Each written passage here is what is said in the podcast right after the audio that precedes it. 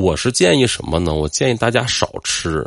原因是什么？哈，经过科学认证的，就历史上能吃够菜的，只是两个时期，就是一个是明朝末期，这个世界发现了一个什么东西呢？一个叫土豆，一个叫玉米，啊，从美洲大陆发现土豆和土豆和玉米了。这个东西好种，而且呢，成活率又高啊，产量也大，又不挑地方。从此呢，人就吃饱了。在明朝的时候，人数就上升了，全世界的人口啊。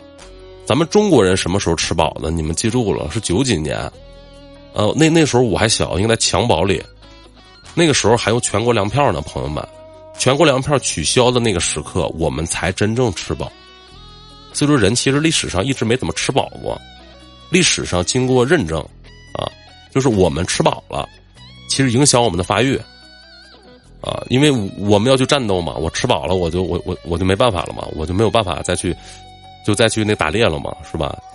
就是所以说，我们从猴子然后进化成我们现在，不就是在就逐渐的，就我们没吃饱，然后拎拎拎着叉子出去了。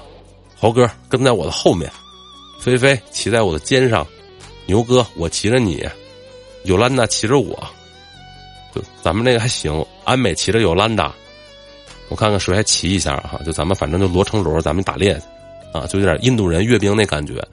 咱们拎着咱们的那个拎着我的三叉戟，我就勉强当把鱼王，咱们就打猎去。这个时候咱们才能有这个这这这这叫什么呢？就才有进步。就就是你不能饿，你知道吧？就是不能饱，人得稍稍饿一点啊。